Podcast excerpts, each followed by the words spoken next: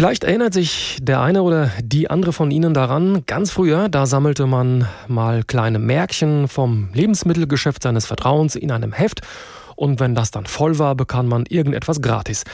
Dann gab es die Treue- und Kundenkarten, die denselben Zweck erfüllten, nämlich die Kundinnen und Kunden möglichst häufig ins Geschäft zu locken, um dann irgendwas kostenlos zu bekommen. Und heute nun sind es die Rabatt-Apps von Discountern oder auch Drogeriemärkten. Aber sind denn diese Applikationen nun wirklich Rabattschnäppchen oder dann doch nur ein Köder, um an Kundendaten zu gelangen? Die Stiftung Warentest hat jetzt dafür 13 solche Apps unter die Lupe genommen, elf von einzelnen Händlern und die beiden händlerübergreifenden großen Apps Payback und Deutschlandcard. Ich habe vor der Sendung mit Kerstin Backofen gesprochen von der Stiftung Warentest und habe sie gefragt, mit oder wie viel kann ich denn überhaupt sparen, wenn ich regelmäßig die Rabatt-Apps nutze? Ist das wirklich eine Ersparnis? Eigentlich ist es keine Ersparnis. Wir haben ja 13 Kundenbindungsprogramme getestet, die eine App anbieten für das Smartphone und haben festgestellt, dass man mit Punktesammeln bei jedem Einkauf eigentlich nur 0,5 bis 1 Prozent vom Umsatz sparen kann.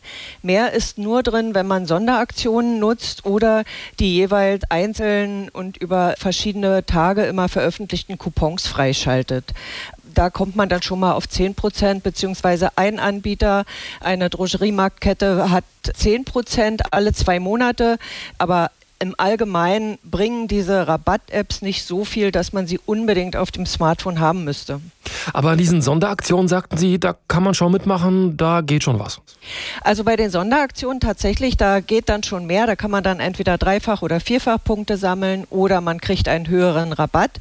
Das setzt aber voraus, dass man genau zu dem Zeitpunkt, wo diese Sonderaktionen gestartet werden, auch einkaufen geht und dass man auch dann das Sortiment, was vielleicht gerade beworben wird, kauft ob man es will oder nicht. Sie haben vorhin auch die Coupons ähm, erwähnt. Vielleicht noch einmal für alle, die sich damit noch nicht so richtig auskennen. Was ist das? Äh, wie kann ich da sparen? Diese Rabatt-Apps funktionieren ja einmal, dass ich sozusagen eine Kundenkarte im Smartphone habe, die ich bei jedem Einkauf scannen lasse und dann darüber einen Mindestumsatz erreiche oder eine Mindestpunktzahl, mit der ich dann den Rabatt aktiv einfordern kann.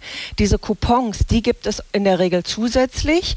Wenn ich zum Beispiel bei meinem Discounter bin, ploppen die auf meinem Handy auf und sagen, also bei diesen zehn Waren bekommst du heute 10, 20 oder 30 Prozent Rabatt. Das kann dann einmal die Cola sein, die ich kaufe oder der Käse oder ein anderes Produkt und dann muss ich den freischalten und kann dann an der Kasse direkt den Rabatt auf dieses Produkt bekommen.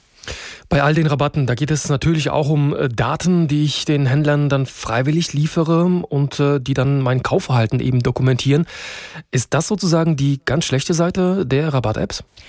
Die schlechte Seite aus Sicht des Datenschutzes. Wenn Sie diese App auf Ihr Handy laden und einrichten, dann gewähren Sie dem Händler das Recht, Sie in Anführungsstrichen digital zu verfolgen. Denn Sinn dieser Rabatt-Apps ist ja zu gucken, was kauft derjenige ein, macht er das auch oft, hat er ein bestimmtes Sortiment und dann kann ich gezielt personelle Werbung ausspielen in der Hoffnung, dass ich da dann bei diesem Händler häufiger kaufe oder einen größeren Umsatz mache. Wenn ich allen diesen Berechtigungen verneine und das nicht machen will, dann ist ja diese Idee der Rabatt-App so ein bisschen konterkariert. Ne? Dann kriege ich nicht die Werbung, die vielleicht auf mich zugeschnitten ist. Also man muss da so ein bisschen schizophren unterwegs sein.